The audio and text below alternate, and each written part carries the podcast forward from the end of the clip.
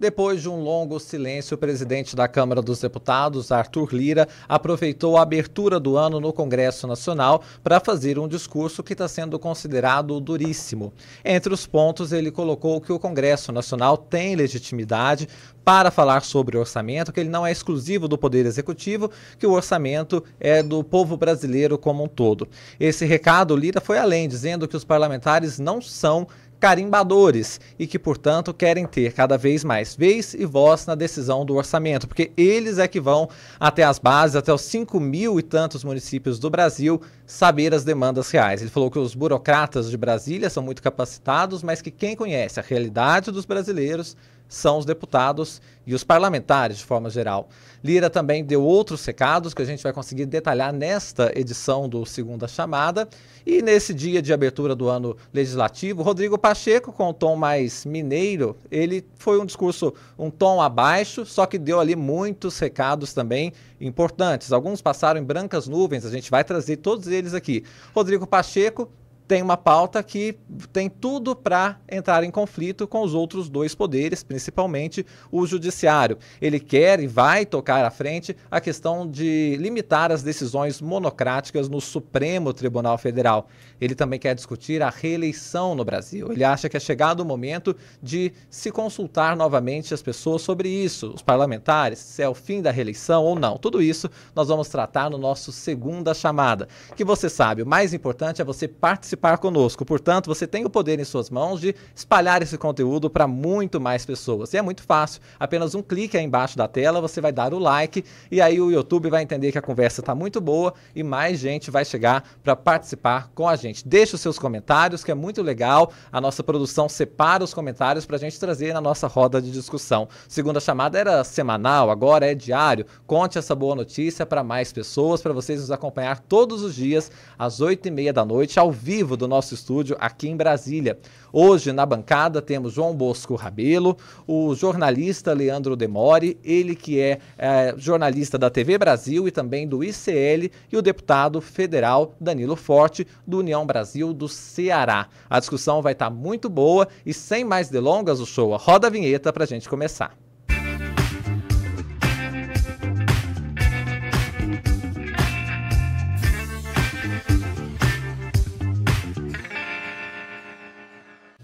Muito bem, já vou cumprimentar todo mundo aqui na nossa bancada, agradecer muito a gentileza de aceitar nosso convite e vou começar já direto com o João Bosco Rabelo, que está todos os dias aqui com a gente, tem a prioridade na fala. Bosco, o que, significou essa abertura do ano legislativo e os recados que foram dados na sessão de ontem do Congresso Nacional? Olha, o que, o que ficou mais impresso nas pessoas foi o tom. O tom foi, foi um tom muito forte, porque os temas em que, ele abordou, alguns já são temas conhecidos, né? Nós estamos hoje aqui com o deputado Danilo Forte e um desses temas a gente vai tratar aqui, que é a questão do orçamento. Mas não é bem só a questão do orçamento, é, orçamento números, né? É o orçamento como mecanismo de controle é, da pauta política e da iniciativa política e do protagonismo político pelo Congresso Nacional, né? É, mas o Lira me pareceu, de todas as versões que eu vi, me pareceu que o Lira está realmente.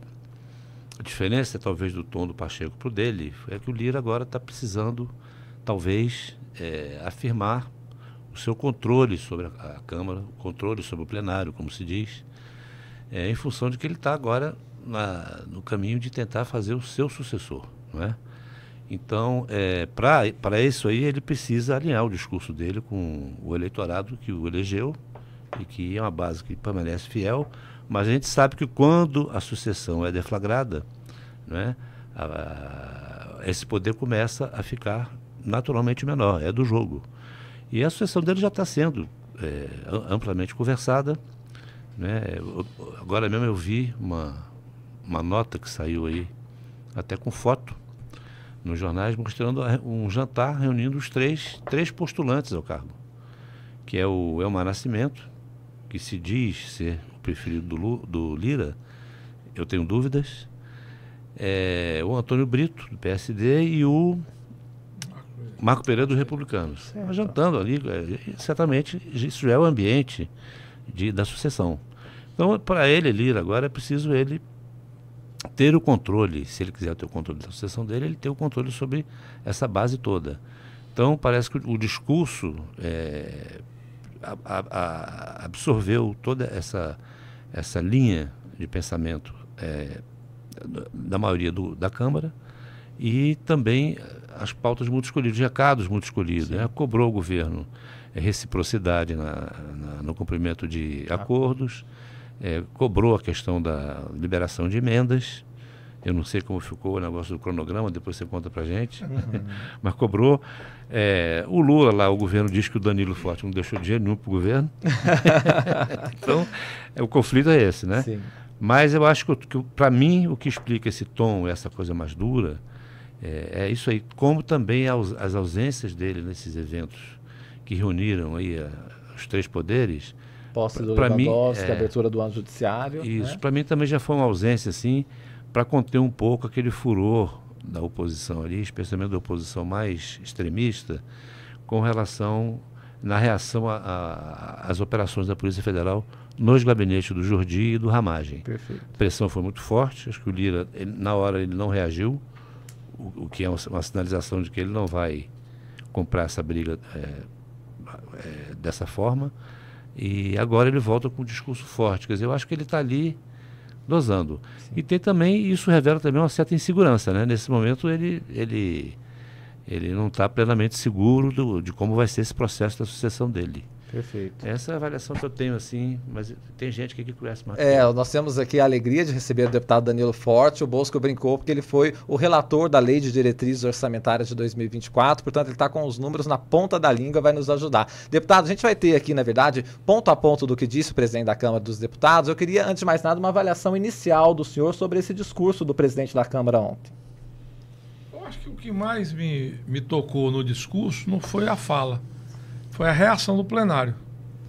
Eu acho que o plenário foi muito afirmativo no momento em que, por diversas vezes, aplaudiu o discurso, num momento de afirmação do Congresso Nacional e do Poder Legislativo, e que o Brasil precisa aprender a conviver, já que a gente fala tanto da harmonia dos poderes, também na equidade da força desses poderes.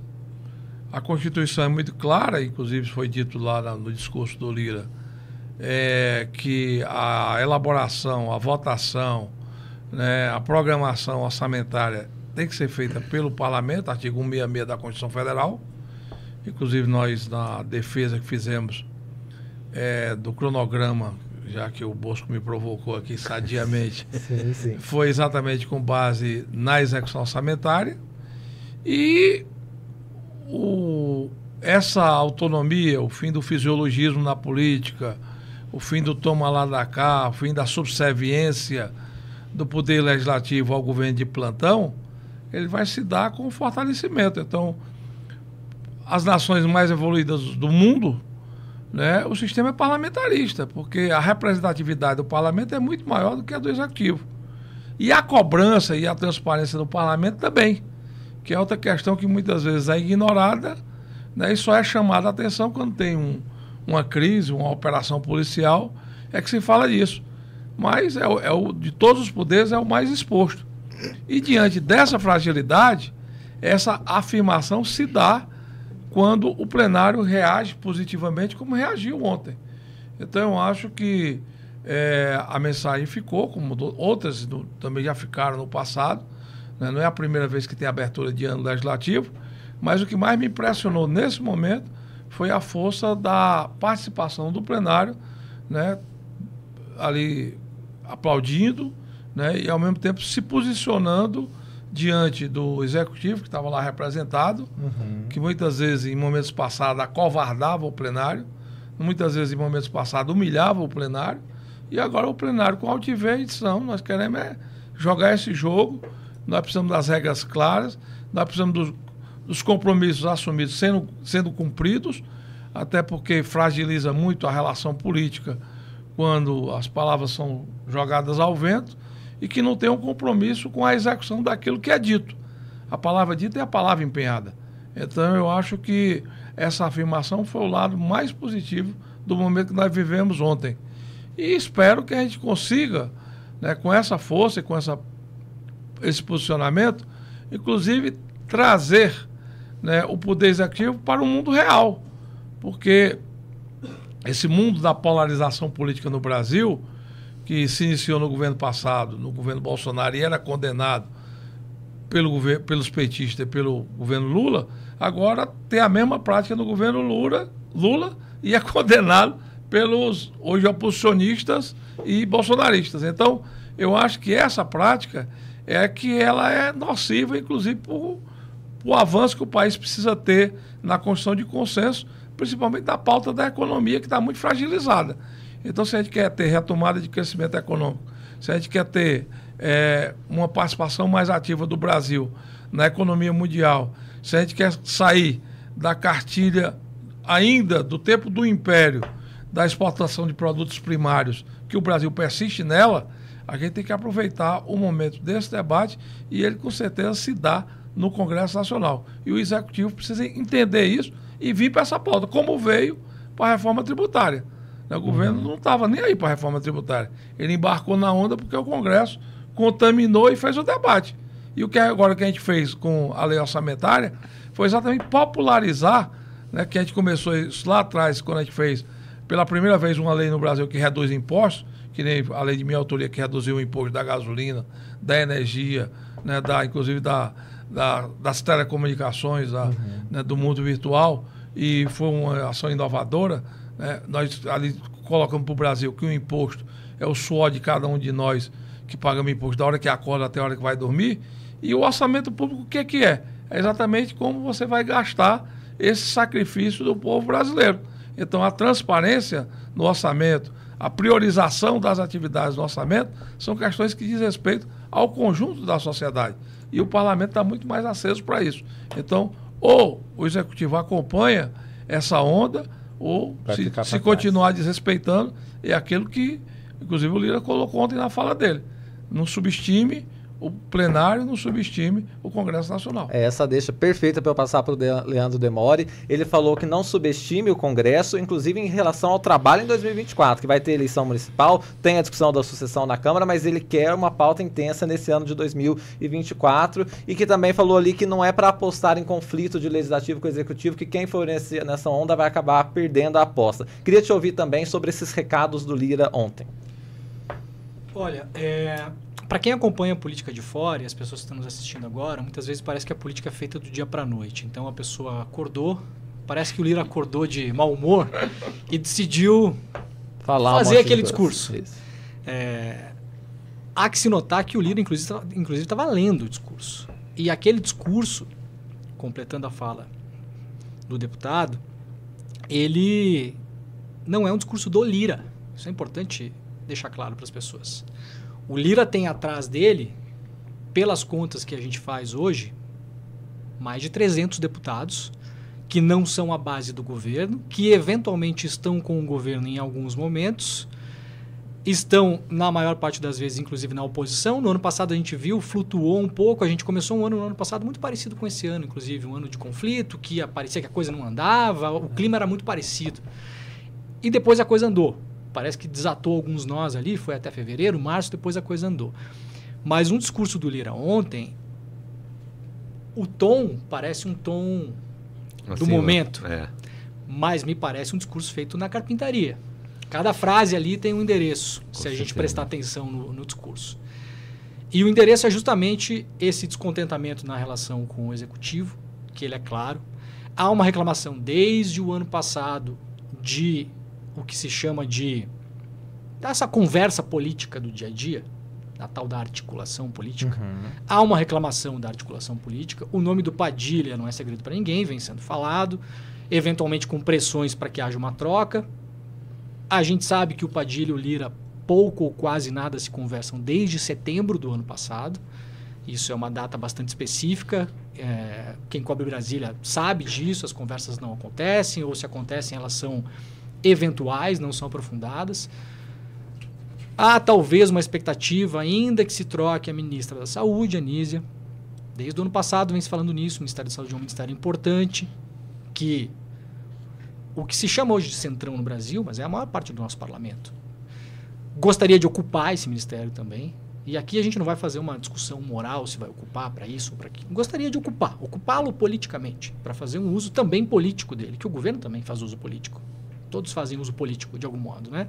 Que deve, claro, sempre ser lastreado por uma base técnica. Você não faz investimento de qualquer jeito para qualquer lugar. Esse deveria ser o ideal. Sabemos que muitas vezes não é o que acontece. É, e fala-se também no Rui Costa. O que se comenta muito do Rui Costa é que também é ruim de cintura, é um cara um pouco mais bloqueador de conversa. Se precisar empurrar, empurra. Então, essas são as reclamações que vêm do lado de lá. As reclamações que vêm do outro lado, do executivo, são de que, se você pegar um levantamento do jornal o Globo, que saiu essa semana, eu até baixei a imagem para a gente discutir em cima da imagem, que talvez fica mais fácil. É, você vai ter uma correlação de forças que você tem no Brasil hoje que a gente não tem em nenhum lugar do mundo. Brasil, parcela do gasto público livre definida pelos parlamentares. Estados Unidos, 2,5%. Brasil, 20%. Estônia, 12%. Eslováquia, 5,5%. Portugal, meio. Meio por cento é o que os parlamentares em Portugal definem de uso livre para o orçamento deles, parlamentares. Coreia do Sul, 0,3%. França, 0,1%. Turquia 0,03. Só que são dados oficiais. Estudo do economista Marcos Mendes, 2022, dados do orçamento de 2024, publicado ontem pelo jornal o Globo. Então, se essa correlação de forças ela ainda não é boa para o executivo e para o parlamento, a grande dúvida que se tem hoje para a gente que acompanha a política é quando ela será boa? Com 22%? Com 25%? Com 35%? Com 50%? Onde para isso? E aí, como a gente analisa a partir da fala do Lira ontem, que é importante ser analisada sem paixões, porque ela é uma fala política, ela é uma fala direcionada. Cada frase ali tem um recado. E são recados importantes que o, executivo vai ter que ouvir, não vai poder ignorar esses recados. Como o deputado está falando aqui, porque há uma, há uma correlação de forças que ela pode ser quebrada. O que pode fazer o parlamento em relação a isso, caso as coisas não aconteçam? Bom, pode tocar a sua própria pauta, porque consegue formar eventualmente maioria, a oposição hoje pode bloquear pautas do executivo e, eventualmente, as pautas que serão bloqueadas do executivo ou as pautas que poderão ser bloqueadas, que venham do parlamento e que a, a situação possa ajudar a bloquear, são todas pautas, eventualmente, de interesse do país. Então, o país não pode assistir parado uma briga que acontece em Brasília pelo controle do orçamento. É preciso ter uma conversa adulta que se chegue a, uma, a um consenso. Como vai ser feito isso? Qual é o limite? Como é feito nos outros países? O deputado comentou que várias nações do mundo são parlamentaristas, então há esse jogo de forças. Bom, mas acontece que o Brasil não é. Então a gente não pode fazer um parlamentarismo de fachada, levantar uma cortina, então a gente define que a gente vai pautar o parlamentarismo do Brasil, ou um semipresidencialismo, que é o que se vem falando há algum tempo também. O que acontece é que nós temos um regime hoje que é presidencialista, e aí pairam várias dúvidas no ar. Qual o limite desse orçamento? Qual o tamanho que essa briga pode ganhar? até quando ela vai, que tipo de coisa ela pode paralisar no Brasil e quais são os vários interesses por trás disso também, de ocupação de espaços de Brasília. A gente uhum. fala um pouco, é um tabuleiro de war também, né? Sim, é verdade. São ocupações de espaços. Às vezes espaços políticos, às vezes espaços de Recua influência. um pouco, avança outro pouco. Recua, vai, cede. Sim. Os governos precisam saber negociar. Não é uma novidade que o governo tem que negociar. Agora todos negociaram. Esse orçamento aumentou muito durante o governo Bolsonaro porque era um governo fraco, que precisava desse apoio e o jeito para conseguir apoio foi abrindo a torneira. Essa torneira nunca foi tão grande, ela chegou a quase 25% de orçamento livre para os parlamentares durante a pandemia, depois recuou e agora subiu de novo. Recuou um pouco na semana, no, mês, no ano passado, o deputado vai ter melhor de cabeça isso. Chegou, se não me engano, a 17%, mas chegou já a 25%, agora está em 20%. Então, onde paramos? Qual o limite? Qual o tipo de negociação que será feita? E, principalmente, o que acontece se a negociação não andar? a gente vai parar o governo, a gente vai ter de novo uma era Eduardo Cunha, onde as pautas não andavam ou, ou aparecia pauta de última hora que, que era feita para bloquear os trabalhos do Congresso. Isso não é interessante para ninguém. É um ano eleitoral, o Brasil precisa andar, a pandemia acabou, as perspectivas econômicas fora do Brasil não são muito boas, a gente bem ou mal navega na maré das commodities, a gente tem um mercado globalizado, a gente não pode ficar preso nisso durante muito tempo. A minha grande dúvida é saber quem vai começar a desatar esse nó se, como é dito pelo Arthur Lira, que, de novo, ele vocaliza quase 300 ou mais de 300 deputados. Se a articulação do política do governo não funciona e já há um desgaste com o Padilha, eventualmente com o Rui Costa, que são os dois, deveriam ser os dois grandes articuladores do governo. Então é uma conversa que ainda está muito nebulosa para a gente entender onde é que ela vai dar. Foi dado o pontapé inicial. O Lira foi lá e deu o primeiro chute. Mas não é um chute só dele. Como o parlamento aplaudiu, nós vimos o vídeo ontem, a maioria do parlamento aplaudiu. Sim. Isso, te, isso é um sinal. As pessoas podem não gostar disso, mas esse foi o parlamento que foi eleito. Nós elegemos um governo progressista, de esquerda, centro-esquerda, com algum componente de direita, inclusive, e um parlamento conservador, de direita. E o Brasil vai ter que saber lidar com isso. Essas forças vão ter que conversar, porque todo mundo vai ter que empurrar o país para frente. Elas não podem ficar se anulando e o país ficar paralisado diante dessa disputa de poder e disputa de gestão de orçamento que a gente está vendo hoje. Perfeito. O que você colocou é muito legal porque vai no dia a dia das pessoas. O que, que isso vai influenciar no dia a dia, né? Nós temos aqui também é, para mostrar a primeira fala do Arthur Lira, presidente da Câmara. Temos o gráfico também que o Demore fez referência do jornal o Globo. Então vamos mostrar o show, porque o Demore ele pegou aqui, a gente tentou ser o mais rápido possível. Isso. É isso que você lia, Desculpa né? não ter avisado Imagina. antes, mas eu peguei na última hora. É, a nossa produção tá atenta aqui, a Alice já pegou. Eu lembrei é, dele, eu quis pegar ele. Isso, o Brasil destoa muito dos países da OCDE, parcela de gastos públicos livres definidos por parlamentares. Então tá lá Brasil é 20%, aí foi os dados que o Demore citou aqui. Estônia 12, Eslováquia 5, Estados Unidos 2, Portugal meio e o menor de todos ali, Turquia 0,03%. Esse é um assunto muito importante para o nosso debate. Eu vou também agregar à nossa conversa aqui a primeira fala que a gente separou do discurso do presidente Arthur Lira e nós vamos ver exatamente o momento que ele é aplaudido pelos pares. Vamos ver show. Errará, repito, errará grosseiramente qualquer um que aposte numa suposta inércia desta Câmara dos Deputados neste ano de 2024. Em razão sejam por causa das eleições municipais que se avizinham, seja ainda em razão de especulações sobre eleições para a próxima mesa diretora a ocorrerem apenas no próximo ano. Errará ainda mais quem apostar na omissão desta casa que tanto serve e serviu ao Brasil, em razão de uma suposta disputa política entre a Câmara dos Deputados e o Poder Executivo. Para esses que não acompanharam nosso ritmo, nosso ritmo de entregas e realizações, deixo aqui humildemente um importante recado. Não subestimem esta mesa diretora não subestimem os membros do parlamento e dessa legislatura.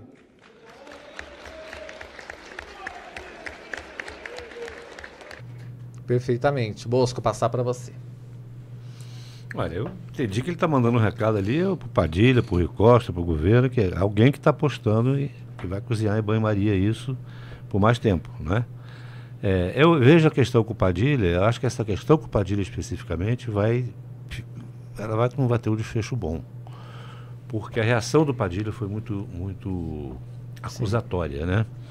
Ele deixou claro ali, quando ele faz essa brincadeira da, do ministro das articulações interpessoais. Isso, né? que ele não que é ministro das relações interpessoais. interpessoais. Né? Então ele está atribuindo ao Lira algum comportamento não republicano. E isso já é um tom mais grave, né? Porque relações interpessoais sugere que o Lira está pedindo coisas em caráter pessoal, né? Então, Acho que isso aí não vai dar uma, um, não vai ter um bom desfecho. É, acho que a questão do Rui Costa, eu me lembro que o Lira fez uma crítica também, mas fez uma ressalva também. Ele disse que o Rui Costa é difícil e tudo, mas ele cumpre os compromissos. Então ele já liberou ali. E o Rui Costa realmente tem um perfil muito mais executivo do que parlamentar ou político, né? Tá, isso é evidente. Agora, o que me preocupa mais nisso tudo não é essa questão da maioria conservadora, e tal. O que me preocupa é a contaminação dessa maioria conservadora com aquilo que eu chamo de, eh, de milícias.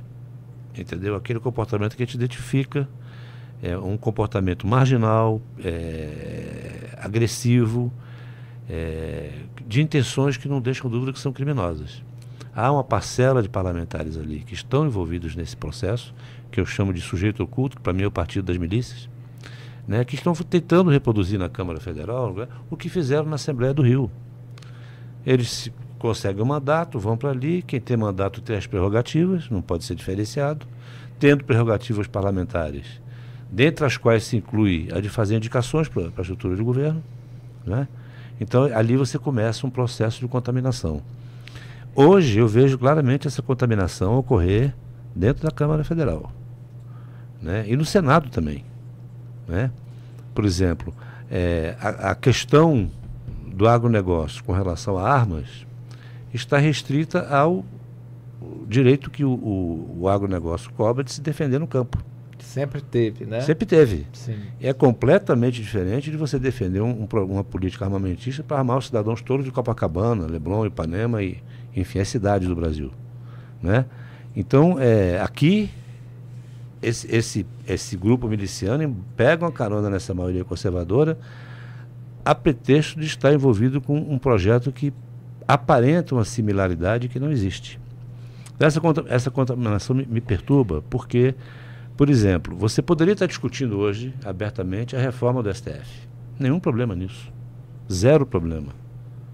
Agora ela está contaminada por essa turma. Ela nasce contaminada porque ela nasce antes que o STF é, conclua alguma investigação sobre é, as investigações que ele, que ele vem fazendo, mas principalmente porque ela está incomodando a turma da extrema, uma turma extremista. Então, é, essa contaminação não é boa para mim. Né? Pacheco vocaliza muito essa, essa, a linha dessa turma.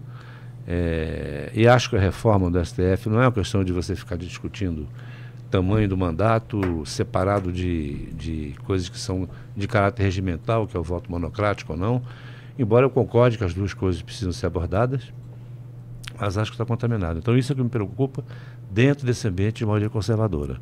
Agora, com relação ao que o Lira disse, é, evidentemente que está ali, essa fala para mim deixou muito claro que ele está irritado com algum tipo de cruzamento que ele identificou em alguém, talvez no Padilha. É uma forma de dizer. Que, de onde ele tirou esse recado de dizer não contem que as eleições municipais vão nos parar aqui? É porque ele identificou algum, alguma fonte trabalhando com essa ideia de, de cozinhar em banho-maria, né?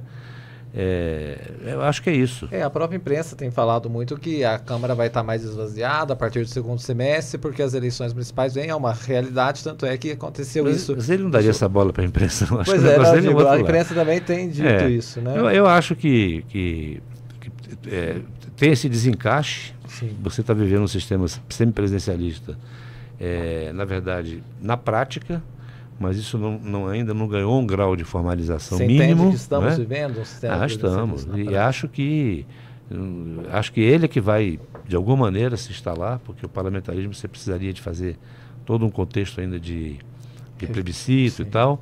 Acho que esse sistema está se implantando.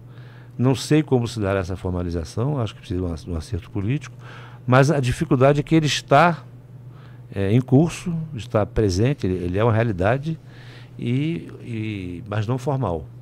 Tá. E, e o, o, orçamento tem sido um instrumento de afirmação do, do, do Congresso é, que ajuda a consolidar essa prática, não é? Então, é, o Executivo é, não tem muito o que fazer nisso, ele vai ter que compor. Acho que o Lula vai ter que trazer, trabalhar com maiorias móveis, evidentemente. Né? Não pode ter rancor ali. Eu percebo que o Lula até quer ampliar essa, essa aliança. Você vê que ele dá vários recados para o PT, Sim. né? no sentido de, mesmo esse último recado que ele deu lá, naquele discurso para o Tarcísio, aquilo vale para o PT também, quando ele falou, ah, não, não vai quebrar a cidade, matar alguém, porque tem que fazer aliança. Né? Ou porque o sujeito ganhou a eleição. Então aquele recado vale para dentro também. Né? Então eu acho que o problema ali é, é o PT também se vai se, ter que se conscientizar de que é, não, te, não dá mais para ter partido, como se diz, puro sangue. Deputado, queria te ouvir. Fomos tantos assuntos aqui, mas começar perguntando: vivemos um, um semi-parlamentarismo na prática? O deputado escreveu uma Bíblia ali, anotando tudo que ele É, falou. ele pegou ponto a ponto ali, ó. Fica é. à vontade para comentar. Não, eu acho que a fala do Bosco aqui, ela traz consigo, é, somando ali ao gráfico apresentado pelo Leonardo, que a maioria daqueles países ali são países parlamentaristas. Então, eles não precisam do recurso li livre para poder afirmar o Congresso, porque quem executa o, o, o próprio orçamento são os regimes parlamentaristas que estão na maioria daqueles países que estavam ali elencados. Segundo, é uma forma muito mais moderna de superar as crises cíclicas que nós temos. Vamos pegar da nova república para cá. Vamos pegar do, do, do da redemocratização para cá. Sarney teve crises econômicas seríssimas e teve o fora Sarney. O Collor veio com a caçando Marajá e não conseguiu terminar o mandato, foi o primeiro impeachment e foi um trauma violento. Depois se constrói o real, se dá uma certa estabilidade. Fernando Henrique era um craque na relação política e passou ali numa situação mais confortável. Volta, vem, vem Lula, nós temos a crise do, do mensalão, do petrolão, né? já vem uma, uma, uma crise grande. Onde é que ele foi se salvar? Na composição com o MDB. Naquela época o MDB era hegemônico no Congresso, fez o um acordo lá com Sarney, Renan, Henrique Eduardo Alves e, e, e Michel Temer e conseguiu sobrevida para concluir o seu mandato e se reeleger. Vem Dilma, de novo, ela se afasta da, da relação política, tem uma crise institucional séria, a volta da inflação, a questão das pedaladas fiscais, novo impeachment, um novo trauma para o país, porque os impeachments são muito traumáticos, né? Aí vem o Michel, o Michel com pouco tempo tem uma crise lá no negócio da investigação lá da, do caso lá da questão da JBS. Aí o que aconteceu? De novo, uma peste de, de, de, de pedidos de impeachment. Vem o Bolsonaro, a polarização se acirra, né? ele delega um espaço maior de poder para o, o parlamento, com isso consegue navegar, mas não consegue se reeleger.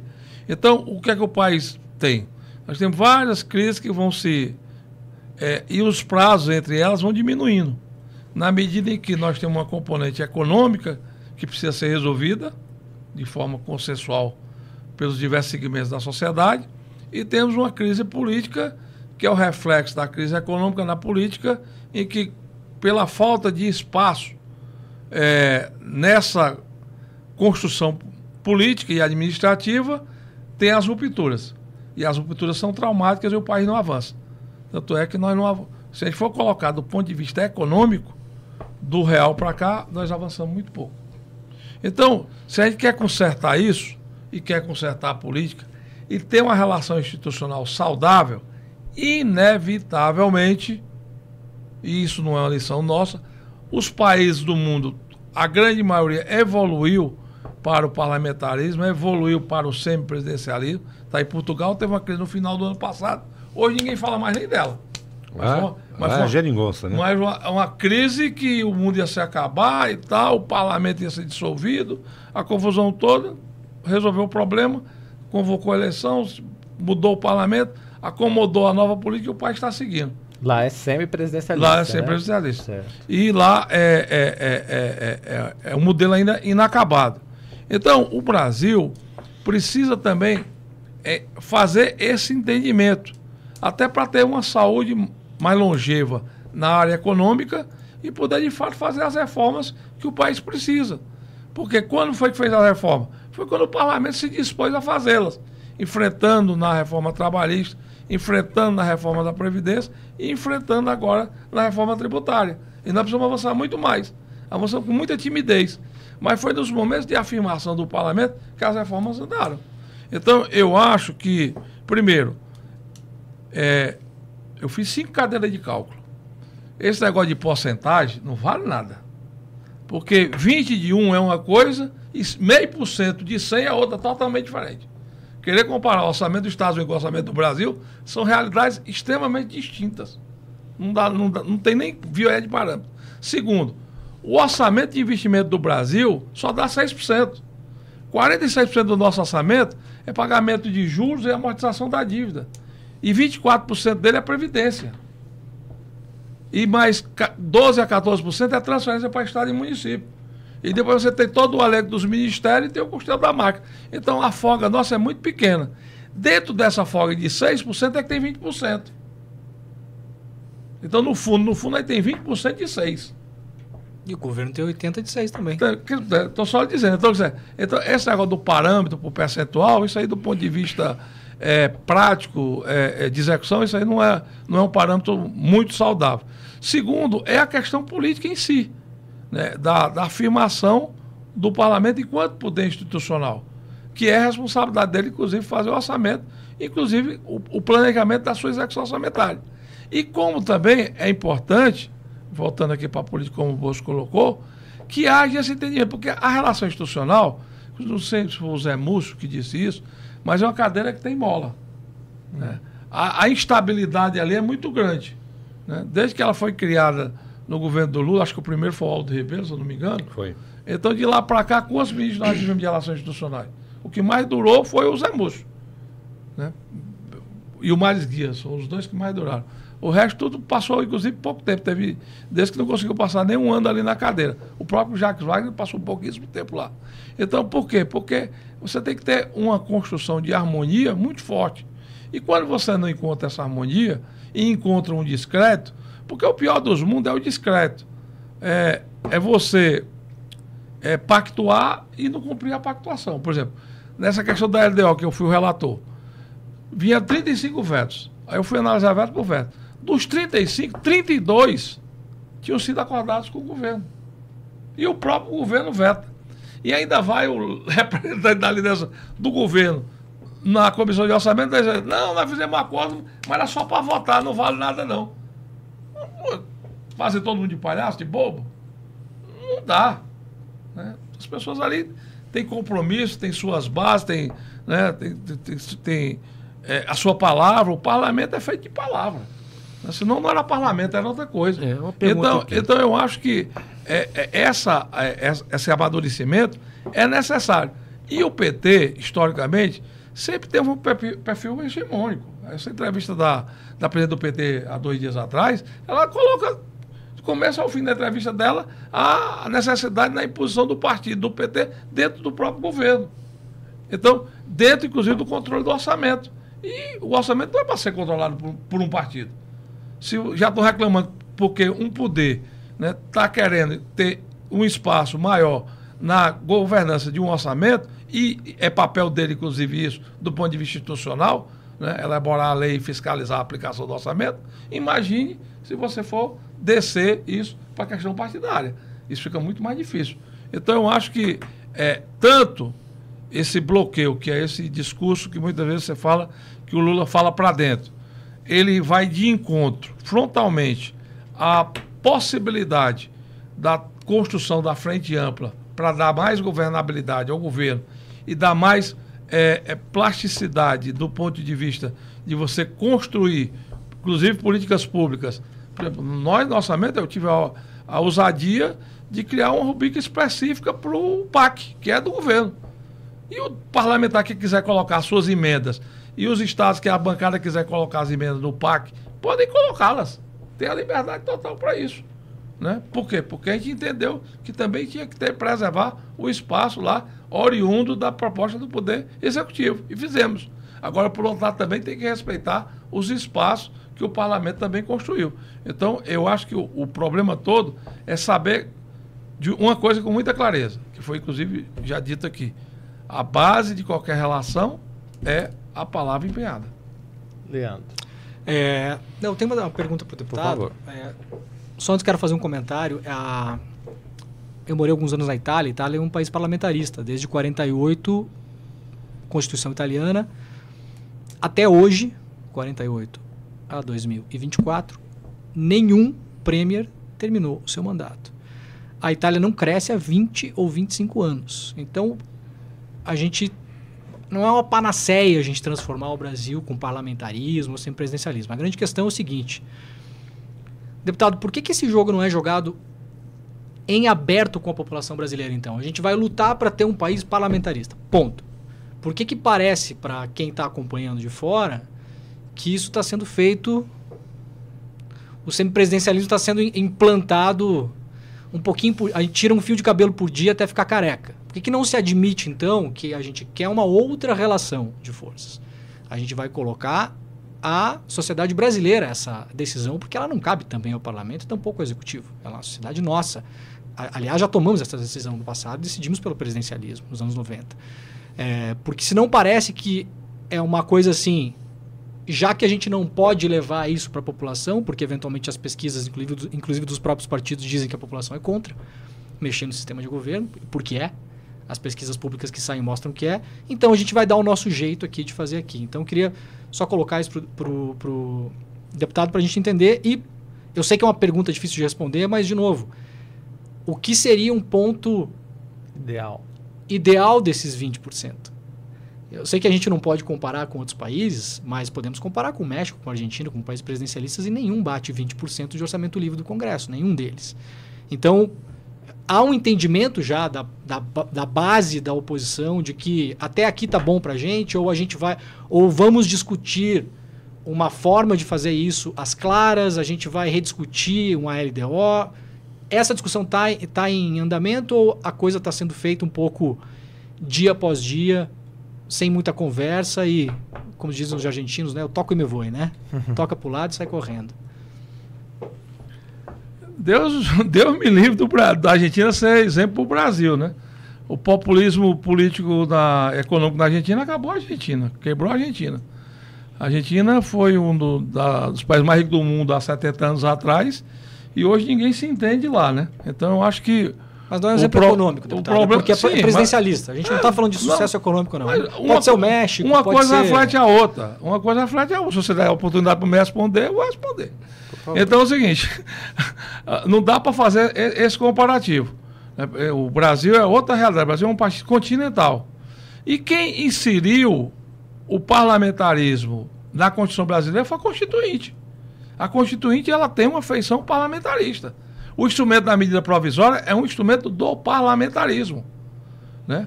A, gente, a Itália não cresce, mas a Itália se mantém, porque a Europa já está tudo feito. É diferente do Brasil, que tem tudo para se fazer. A transição energética é, é um presente para o Brasil incalculável do ponto de vista de desenvolvimento econômico. Incalculável. Porque só o Brasil pode ser protagonista de uma transição energética para o mundo que está querendo combater as mudanças climáticas hoje. Não tem nenhum país no mundo que tenha tanta oferta de crescimento econômico como a transição energética no Brasil. Agora, a gente precisa moldar a nossa economia para isso. E o debate ele, político ele evolui. Senão a gente ainda estava no Império. Se a gente estava no tempo do César, já que a gente falou da Itália. O Império Romano ruiu e o mundo se abriu. Então, quer dizer, eu acho que a gente tem que entender que o debate político ele, ele, é, ele é, uma, é, constante. Tem momentos de retrocesso na história? Tem. Nós andamos para trás. Nós tivemos momentos de democracia plena e, e de desenvolvimento com o Juscelino, e depois nós tivemos um regime militar que fechou o país. E o país é, evoluiu em muita coisa. Em outras coisas, inclusive, cresceu. O agro é fruto desse período aí, que hoje é o sustenta economicamente o Brasil. Então eu acho que é, é, é, padronizar né, uma, uma, uma, uma, um desenvolvimento político é, não tem nenhum momento da história que você fez uma pré-determinação. Então, eu sou parlamentarista e defendo o parlamentarismo onde eu chego. Se tem outros que não defendem, problema de outros. Se tem outros que são presidencialistas que defendam o presidencialismo. Agora, o que eu estou mostrando aqui e que eu estou dizendo, e o Brasil está vendo, é que esse presidencialismo de coalizão, esse presidencialismo de cooptação, ele ruiu. E está aí já se discutindo o fim da reeleição, que em si não é um mal em si. A reeleição podia até ser um prêmio para a primeira governabilidade, para o primeiro mandato, um reconhecimento, inclusive, para o gestor. E por que é que estão discutindo o fim da reeleição? Porque, no modelo brasileiro, a primeira coisa que o cara faz eleito pela primeira vez é cooptar é comprar o apoio político para botar dentro do governo das formas mais escusas possível, em vez de estar preocupado em fazer uma boa gestão. E se nós tivéssemos um regime paralelo entre o executivo, cuidando das ações de Estado, e um poder gerencial, administrativo, entregue ao parlamento, que é, o, inclusive, o modelo mais avançado de parlamentarismo, o que é que você teria? Mais facilidade de gestão e teria a preservação de um presidencialismo eleito sem estar na convivência do dia a dia dessas crises cíclicas que nós, que nós estamos vivendo, que foi exatamente a evolução que Portugal teve. Então, eu acho que é, esse é um debate que não é feito escondido de seu ninguém. Né? Eu acho que é um debate que precisa ser provocado.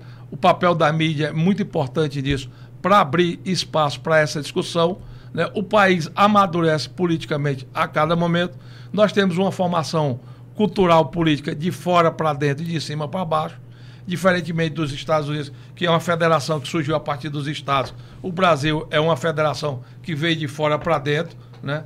com o, o, Império Português, com o rei de Portugal, né? depois a formação da República a partir de uma crise eh, dentro do Exército Brasileiro, né? que criou uma república de, de da, da, da, capital para os estados e para os municípios. Então, to, toda uma circunstância que vai ser mudada com a evolução dos tempos.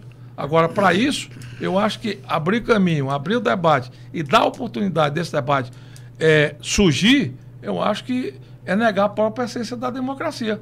Vamos debater, vamos discutir e, na hora devida, vamos tomar as decisões. Paralelo a isso, nós não podemos criar né, um shutdown, parar o país. Não, agora vamos parar o país para poder resolver o problema da política, não. Ah, o país não pode parar, as pessoas precisam comer, o país precisa se desenvolver, né? vem toda uma geração aí, é, com novas oportunidades de emprego. O Brasil tem que ter um protagonismo a nível mundial. Né? É inadmissível que o Brasil, ainda hoje, é, nós tenhamos 18% do, do mercado mundial de minério de ferro, e no, quando vai para o aço, que é o ferro é manufaturado, nós temos menos de 1,6%. Né? E a única diferença de um para o outro é imposto de energia. Nós temos condições de ter energia mais barata do mundo e temos que diminuir essa carga tributária. E é por isso que a gente apostou na reforma tributária, para poder ter produtividade.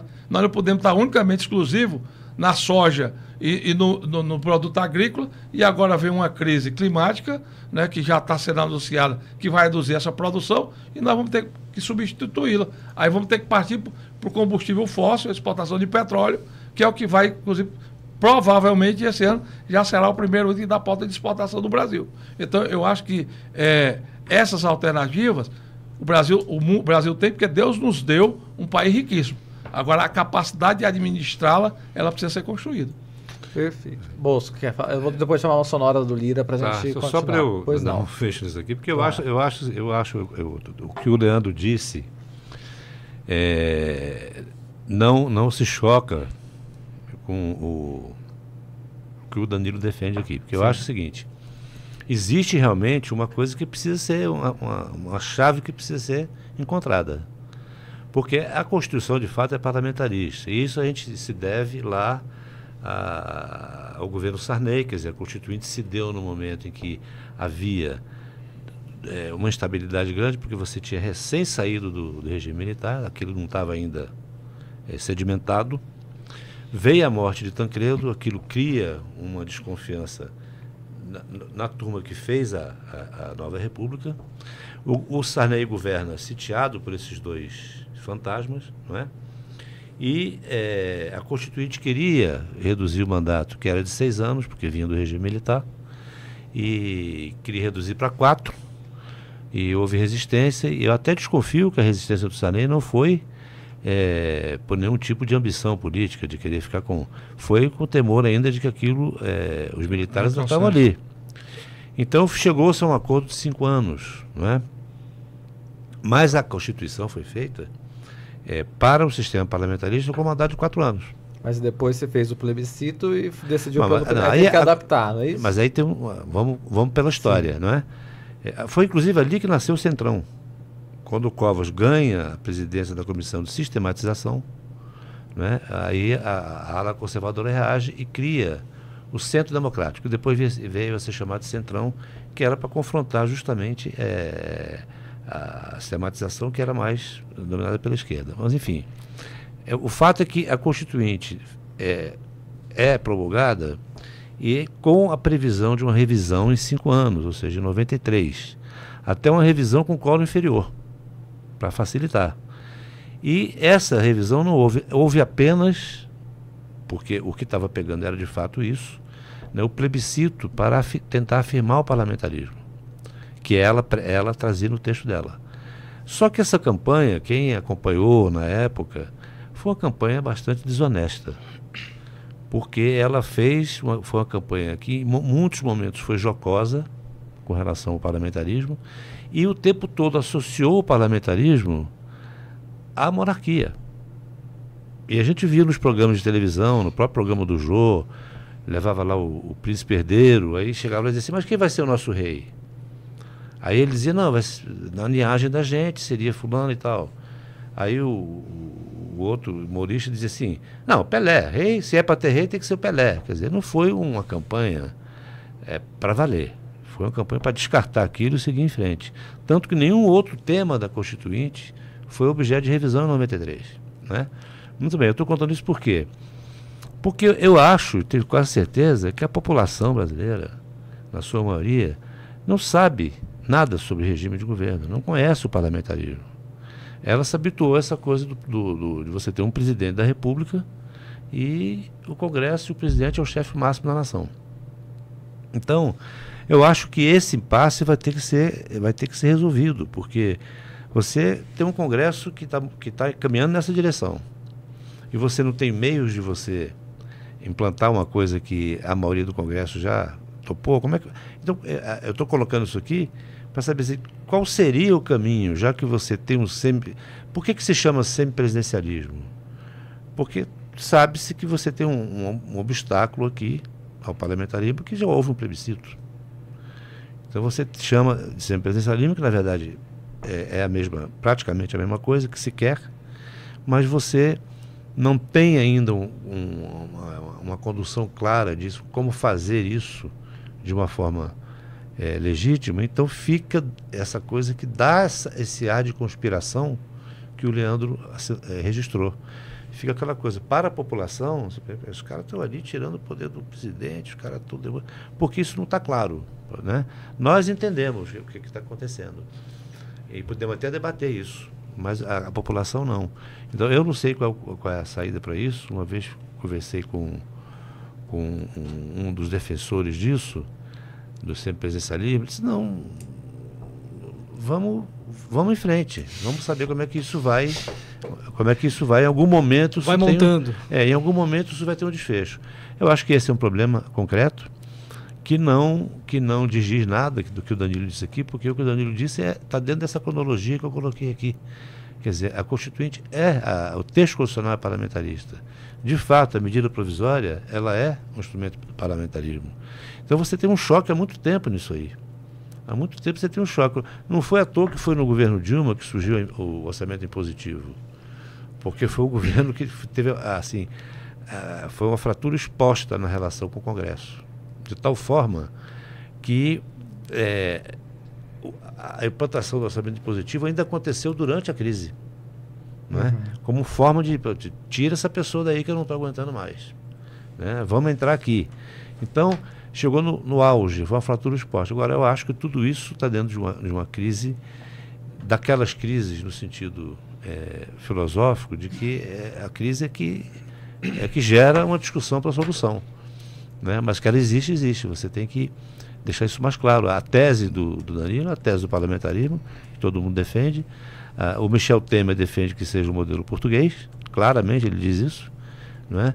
Essa coisa de você é, findar com a reeleição e restabelecer o mandato de cinco anos já é um, um, uma preparação para isso, sem nenhum tipo de, de, de, hesitação, eu digo isso, porque está claro, né?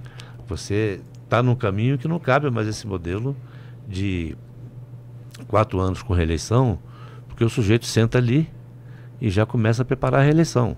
Uhum. Né? Então, é, e é preciso também é, de esclarecer para as pessoas que o, o fim da reeleição, é, ele, a reeleição é um, uma restrição àquele presidente que terminou o mandato. Mas nada impede que o partido dele lance outro candidato e usufrua dos, dos benefícios de uma boa gestão, eventualmente. Então eu acho importante que, eu acho uma, uma boa providência isso. Não acho ruim o, o caminho para o parlamentarismo, para o semipresidencialismo, o que seja, mas ele tem que ser uma coisa mais nítida também, também acho isso. De alguma maneira, tem que encaixar isso certo. no processo político. Vamos, Deixa eu só complementar por rapidamente, favor, porque é, é, importante também para as pessoas que estão nos ouvindo, sim. o que acontece na prática. Uhum. Você tem hoje um governo que não tem maioria no Congresso.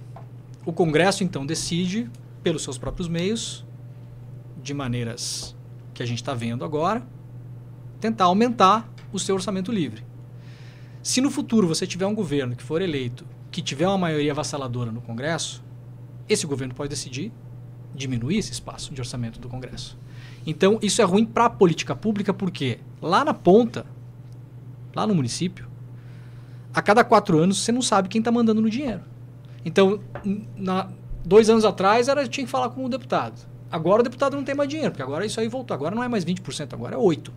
Então o deputado não tem. Agora eu falo com quem? Agora eu falo com o ministério. Aí os, os municípios se movimentam e vai para a associação de município, e vem para Brasília e faz reunião com o ministério para tentar liberar a verba. Aí, de, aí quatro anos depois muda tudo de novo e aí aumenta. Então acho que a, a conclusão dessa dessa conversa é isso. Qual é a discussão para que isso seja colocado no papel? Assim, qual é a regra para isso? Por isso que eu fiz a pergunta, que eu uhum. entendo que não tem a resposta. Qual é o limite? Sim. É 25? É 11? É 12? É 9? É 2? Claro que a gente não pode combinar, comparar com o orçamento nos Estados Unidos, mas o orçamento que a gente tem no Brasil é o orçamento que a gente tem no Brasil. É o nosso orçamento. Então a gente está comparando com o nosso próprio. Nunca foi tão alto quanto foi na pandemia quanto é agora. A gente não precisa comparar com outros países. Então, de novo, é por uma questão de deixar para as pessoas claro isso é um debate, isso está colocado. Aqui em Brasília, o parlamento entende que isso é um debate que tem que ser colocado, senão fica parecendo que é sempre uma ação e reação de jogos de poder, como se falou do, do STF.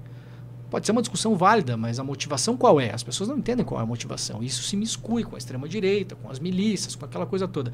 A motivação para você colocar um semipresidencialismo, ela pode ter uma discussão racional super importante, mas de fora parece que é uma sacanagem. Os caras estão tentando puxar o tapete do Lula, porque não sei o quê, porque quer ganhar espaço. Então, isso não é claro para as pessoas ainda, porque esse debate não está colocado dessa forma. Ele está sendo feito no dia a dia enquanto a coisa está andando. Perfeito. O presidente do Congresso Nacional, Rodrigo Pacheco, falou dessas questões todas. A gente vai acompanhar um trechinho agora para também trazer elementos para o nosso debate. Vamos ver. Nos últimos 200 anos, desde a criação do Poder Legislativo brasileiro, o Congresso Nacional enfrentou uma série de desafios que puseram à prova não apenas a sua permanência, mas também a sobrevivência da própria democracia brasileira o legislativo foi atacado, fechado ou dissolvido em diversas ocasiões, em tempos de governantes autoritários e refratários às liberdades individuais e mesmo à noção pura e simples de democracia. Diante desses desafios históricos e contemporâneos, mais do que nunca se faz necessário o fortalecimento da autonomia parlamentar proteger os mandatos parlamentares é proteger as liberdades. Liberdade de consciência, liberdade religiosa, liberdade de imprensa.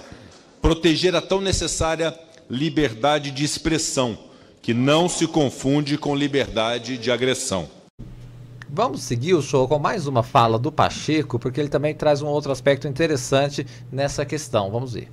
Estaremos atentos a reformulação do sistema eleitoral, codificando de uma maneira definitiva preceitos e princípios que norteiam a justiça eleitoral brasileira. E avaliaremos, senhores parlamentares, senhoras parlamentares, sempre junto à sociedade sem intransigência, o fim da reeleição, a coincidência e prazo de mandatos e a forma de financiamentos de campanhas eleitorais. Esta é uma prioridade do Senado Federal. Vamos com mais 30 segundinhos de Rodrigo Pacheco. Agora ele fala de decisões monocráticas no Supremo. Discutiremos temas muito relevantes e temas que, inclusive, tocam aos demais poderes, como a limitação das decisões monocráticas no âmbito do Supremo Tribunal Federal, os mandatos de ministros do Supremo Tribunal Federal e a reestruturação geral das carreiras jurídicas, considerando as especificidades e a dedicação exclusiva inerentes à atividade desempenhada pelos membros do Poder Judiciário.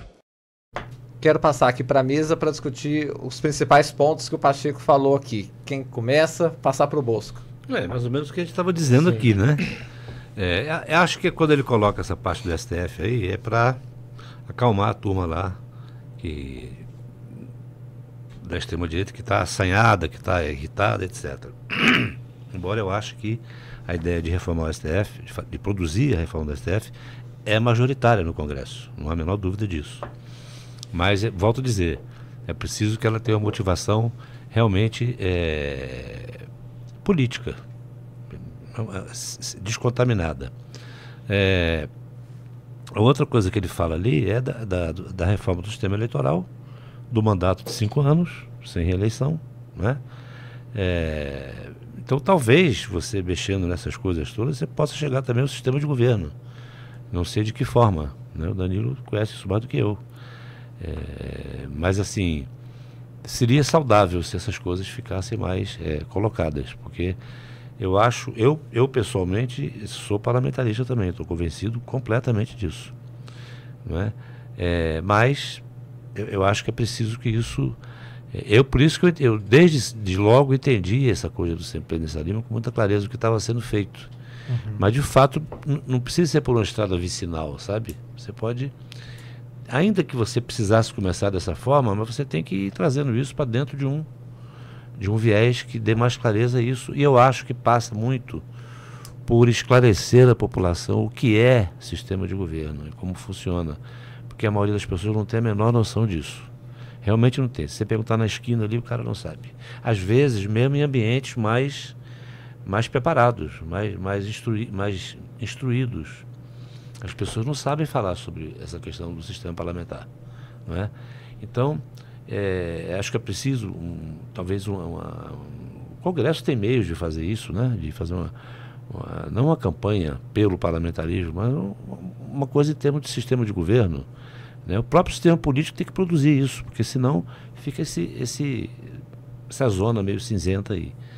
Mas o que o Lira falou ali é. é Pacheco agora. O Pacheco. Sim. São coisas mais fortes do que, eu acho, mais concretas do que o que o Lira disse. Que ele está apresentando projetos ali. Vamos fazer isso, isso, isso, isso e isso. O Lira não. O Lira foi no tom político. Olha, vamos cumprir os compromissos. Essa casa aqui não subestimem. Né, que foi um recado para o governo. Né? Então eu acho que o do Pacheco foi mais substancial nesse sentido.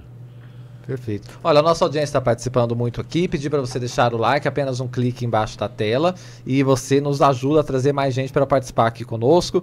Temos uma pergunta aqui que foi feito um super chat para perguntar para o deputado. Então eu vou fazer a pergunta, deixa eu ver se eu consigo achar ela aqui, deputado. É da Julieta Aires, que sempre participa aqui conosco. Ela fala: Danilo Forte, qual o sentido daquela emenda do Eduardo Bolsonaro na LDO? Era hora de pauta moral? Pergunta ela. Inclusive eu fui contra, né? Eu acho que. Qual emenda, só para esclarecer é, as pessoas? No final da votação, o, o Eduardo propôs lá que o orçamento público não podia financiar atividades ilegais.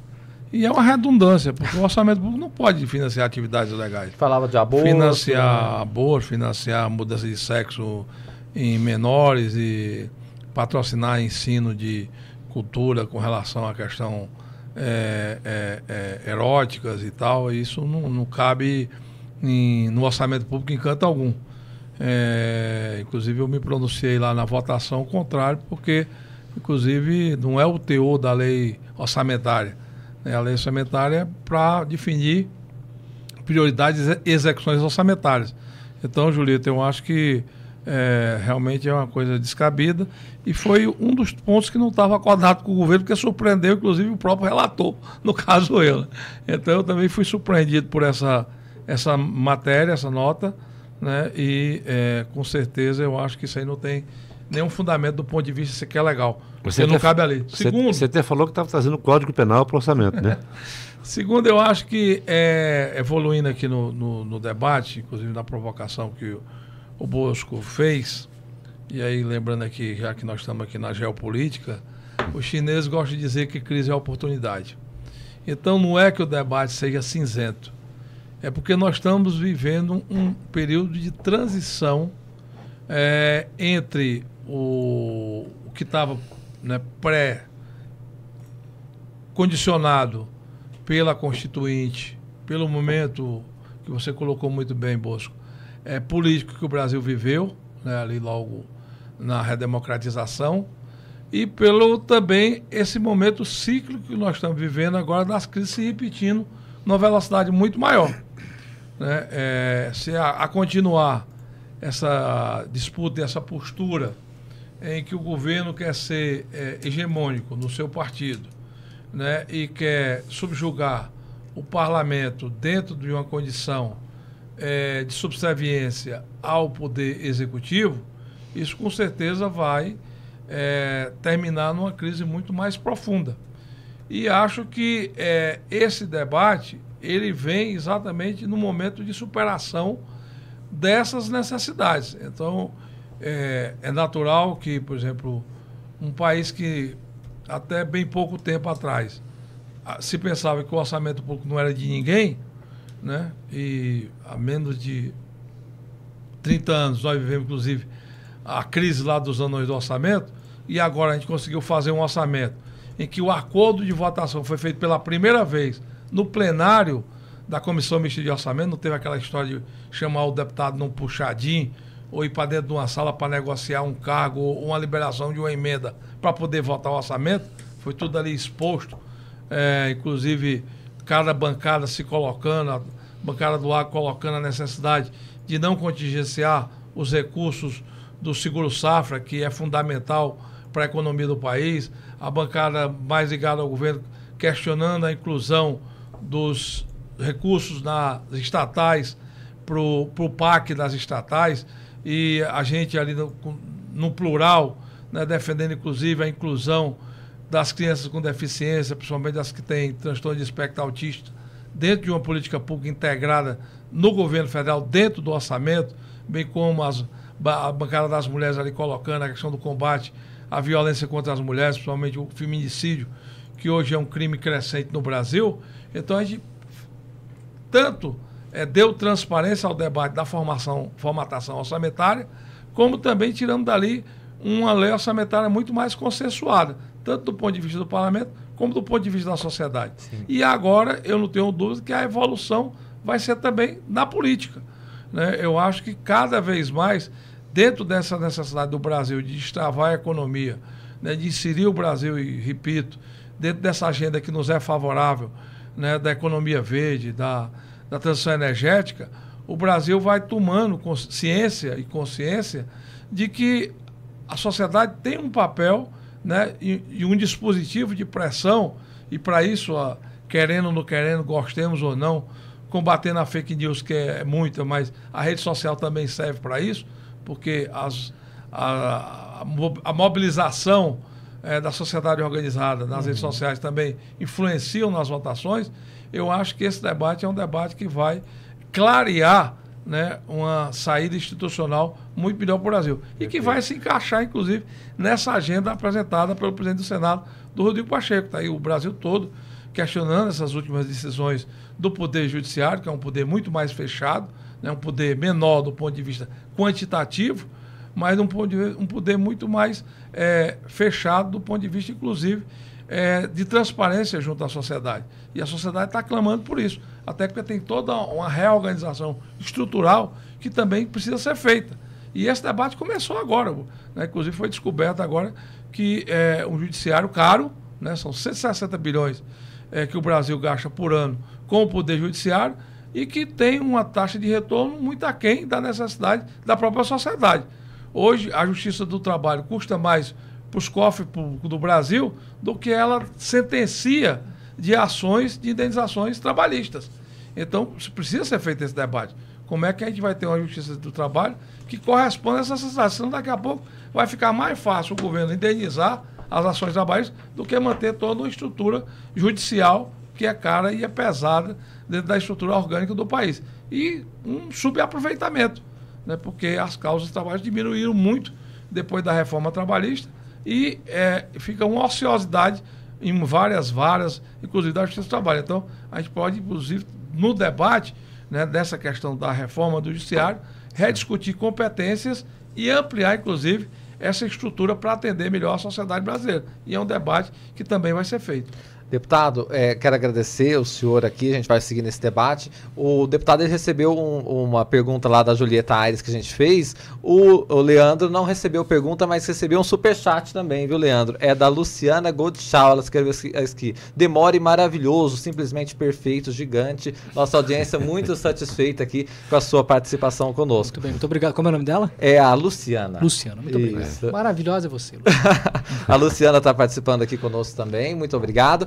Eu queria te perguntar um pouco desses recados do Pacheco aqui no caso, porque são temas profundos também, que uh, você falava da sensação das pessoas, e será que as pessoas estão querendo discutir mandatos de cinco anos? Já cansou essa questão de reeleição ou não? Como que é isso também para as pessoas? Ele fala do Supremo Tribunal Federal limitar decisões monocráticas. É um outro ponto muito sério, né?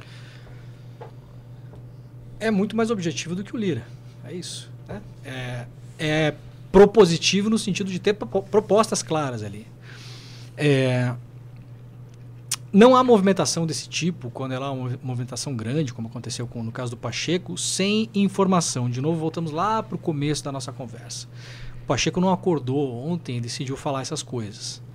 Ele fala porque é um anseio do parlamento, de parte do parlamento, perigosamente, inclusive, da extrema-direita, e discutimos os motivos pelos quais essas coisas estão postas. Muitas vezes são propostas boas no momento errado, pelos motivos errados, propostas pela pessoa, pelas pessoas erradas, para que no fim aconteça o pior. A gente tem que ficar muito atento em relação a isso também. Talvez agora haja uma distensão política que a gente possa voltar a debater essas coisas de modo saudável. Não era o caso pouco tempo atrás. É, quem queria a reforma do STF com muita veemência na rua, com frequência, eram pessoas que pediam enforcamento de ministros do STF na praça pública. E essas vozes numa democracia não podem ser ouvidas. Elas não, essa, esse tipo de voz não pode, não pode ter. Democracia comporta tudo, menos quem quer destruí-la. Né? Exatamente. Né? Você não pode alimentar um vírus que destrói o próprio organismo que você está pretendendo manter vivo. Agora, há um anseio de parte da população também para que alguma coisa seja feita. Isso é uma coisa que a gente não consegue ler muito bem ainda. Os partidos eles fazem pesquisa com muita frequência, com muito mais frequência do que a gente tem acesso aos dados de pesquisa. A gente vê pesquisa sendo publicada uma semana sim, outra não, um mês sim, outro não, uma revista contrata, um jornal manda fazer e tal, mas os partidos fazem pesquisa com muita frequência, contratam institutos de pesquisa com muita frequência. E aí toda a dúvida que a população eventualmente possa ter sobre a confiabilidade dos institutos de pesquisa, ou se eles são manipulados ou não são, as pesquisas quando são da porta para dentro, ninguém tem interesse em manipular nada. O partido faz a pesquisa porque ele quer saber o que está acontecendo e vai medindo o pulso da população. Então é claro que o parlamento sabe, é claro que o Pacheco sabe que há um desejo de uma parte grande da população de que algo seja feito. Essa necessidade de mudança, ela vem, ela é cíclica no Brasil também. O deputado falava das nossas crises cíclicas e com as crises cíclicas nós temos uma esperança renovada na população de um desejo de mudança. A população não tem as respostas necessariamente, porque se a gente falar no povo é uma coisa muito heterogênea, você não vai ter uma resposta única. As pessoas eventualmente querem mudar, querem mudar tudo o que está aí. Na Argentina agora nós vimos que se vaiam todos, né? Nós vimos em outros países do mundo como eu falei antes, eu vivi na Itália durante os anos Berlusconi. O Berlusconi também era um desejo de mudança. O Berlusconi é um político que aparece depois da, da Operação Mãos Limpas. E ele era um, um ar de frescor na Itália depois. Dessa, de, e os partidos italianos depois da Operação Mãos Limpas, todos são dissolvidos, eles mudam inclusive o nome. Os grandes partidos, a democracia cristiana, que era o grande partido italiano do pós-guerra, ela acaba os grandes partidos italianos acabam, eles mudam de nome, mudam de líderes, novos líderes aparecem, o Berlusconi surge como um outsider, porque é cíclico também o desejo da população de renovação. Às vezes de um modo um pouco mais, digamos assim, revolucionário, a esquerda e a direita, porque há uma direita revolucionária também, ao seu, ao seu modo. Às vezes do modo, se o país está um pouco mais tranquilo, de um modo um pouco mais paulatino e tranquilo, mas há esse desejo. E o parlamento e os partidos, eles são muito hábeis em ler essa voz das ruas principalmente fazendo institutos de pesquisa, fazendo social search, monitoramento de internet. Hoje é muito mais avançado do que a gente tinha 20 anos atrás. Os partidos já sabem usar isso muito mais. Há ferramentas muito mais objetivas para você ver se um acontecimento dessa manhã às 6 horas da tarde, você já tem plena certeza se aquilo bateu bem ou bateu mal. Se você acelera o carro ou se você freia o carro, se você dobra a posta ou se você se recolhe, se você volta a falar naquilo ou não. E os parlamentares são muito suscetíveis a isso também, até porque precisam responder à voz do povo. O deputado acabou de falar, as redes sociais elas são importantes nisso, elas exercem pressão. É uma espécie de praça pública digital que a gente vê ali também. Então é claro que o tom do Pacheco é mais tranquilo, é mais suave, não é tão intimidatório, não pareceu, tanto é que as manchetes ontem em relação à chantagem, a palavra chantagem foi usada com o Lira, não foi usada com o Pacheco. Mas o Pacheco está trazendo ali um anseio de parte da população. Por motivos justos ou injustos, se é o momento ou se não é o momento, isso é uma coisa que a leitura política vai levar a gente também a debater isso mais a sério ou não. Como eu falei, uma reforma do judiciário, há pouco tempo atrás, era pedida por pessoas que decidiam contratar gente para matar o Alexandre de Moraes. Então, assim, é por isso que nós vamos reformar o judiciário? Então, pera lá, só um pouquinho. Espera. Talvez a gente tenha que ter uma discussão mais madura em relação a isso. Se a gente está chegando num ponto em que a gente consegue ter uma calmaria no país e rediscutir isso, veja, não há problema numa democracia vocês rediscutir se tem reeleição ou não. Tem países que têm reeleição, tem países que não têm. Tem países que tradicionalmente têm reeleição, como nos Estados Unidos, mas ao mesmo tempo, se o presidente se reelege, você vê que o presidente americano nunca mais volta para a vida pública.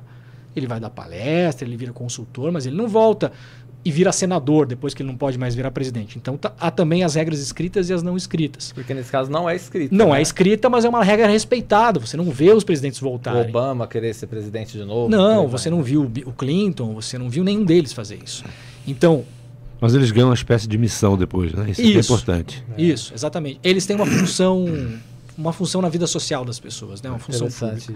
Então, assim, todos esses debates são muito válidos. A grande questão é por que eles estão sendo feitos, o que levanta uma cortina de dúvida em relação ao que a gente estava discutindo antes aqui também, e de novo, por parte de, de, boa parte da população que nós vimos na rede social o dia inteiro falando sobre isso.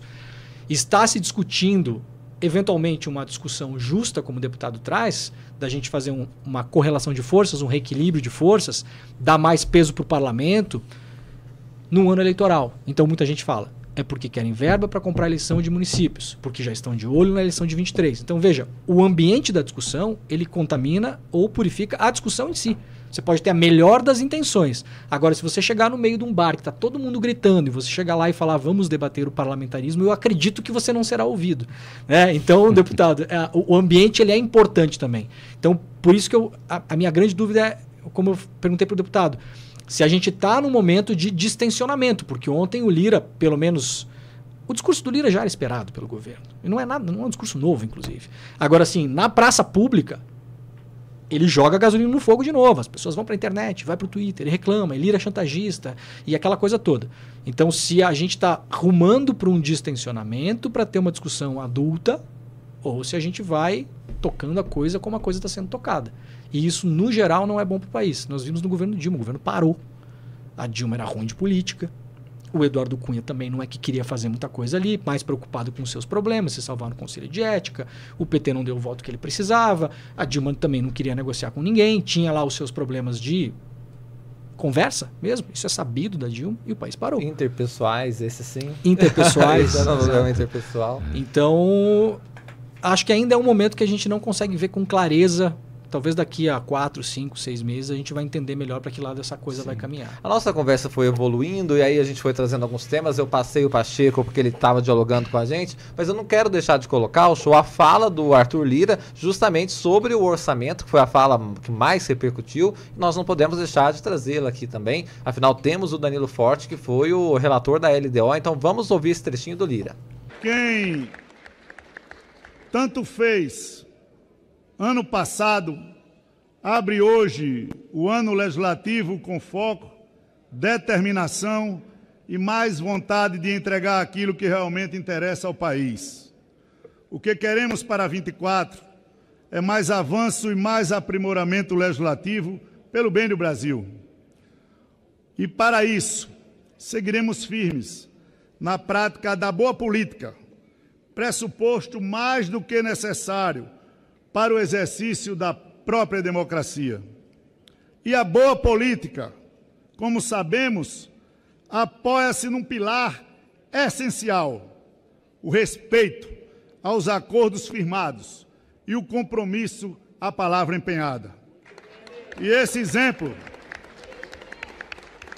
de boa política e de honradez com os compromissos assumidos dados por esta casa, que marcou o ano de 23 e permitiu que tantos avanços também será a tônica de 2024.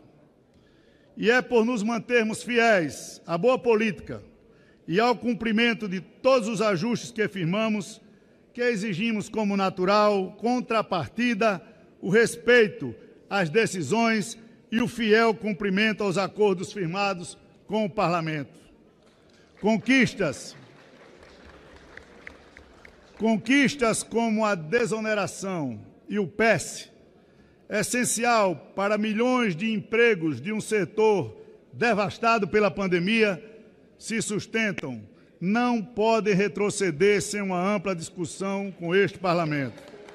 Antes de abrir o debate, vamos ouvir o último trecho do Lira. Ele segue nessa reflexão. A gente vai acompanhar a sonora 3 do show.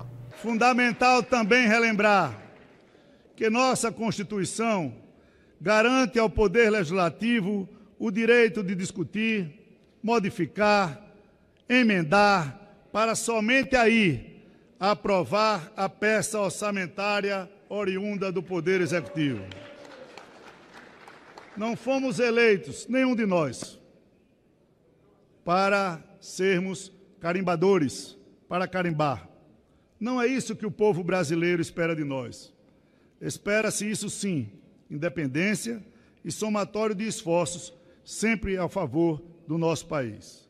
O orçamento da União pertence a todos e todas, e não apenas ao Executivo, porque se assim fosse, a Constituição não determinaria a necessária participação do Poder Legislativo em sua confecção e final aprovação. O orçamento é de todos e de todos os brasileiros e brasileiras. Não é e nem pode ser de autoria exclusiva do Poder Executivo, e muito menos de uma burocracia técnica que, apesar do seu preparo, eu não discuto, não foi eleita para escolher as prioridades da nação e não gasta a sola do sapato percorrendo os pequenos municípios brasileiros como nós, parlamentares, senadores e deputados. Somos nós. Somos nós que nos dividimos entre plenário, ministérios e nossas bases, sendo a voz dos nossos representados. Não admitimos que sejamos criticados por isso. Quanto mais intervenções o Congresso Nacional fizer ao orçamento, tenho certeza, mais o Brasil esquecido será ouvido. Nós somos o elo e a voz dos nossos 5 mil 568 municípios. Essa foi a frase forte que repercutiu tanto, Bosco. É município pra caramba, né? Desconfio que uma boa parte aí não precisava, né? Tem demais mesmo. Mas, Só olha, minha Minas Gerais tem mais de 800 é. municípios. É. Não, porque falo isso que houve e uma é época... E é maior que a França. É verdade, exatamente. houve uma época que se, municípios foram criados, foram politizados, né? Você é, não é incomum também muitos municípios serem é, surgidos no mesmo dia, mesmo aniversário para vários municípios. É que foi tudo de uma vez ali. É uma né? canetada ali. Isso, e tem alguns que realmente nem não se sustentam mesmo, não tem Sim. condição. A minha cidade natal, nos anos 90, foi desmembrada em quatro. Nossa. Quatro.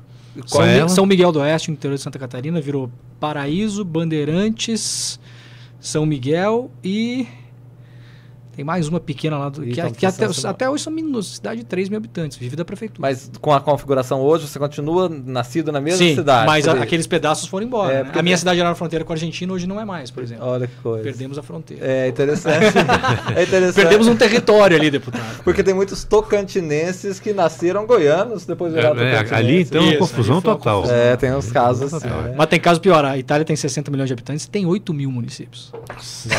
Meu Deus do céu. Sempre pode piorar. É, tá vendo aí, ó.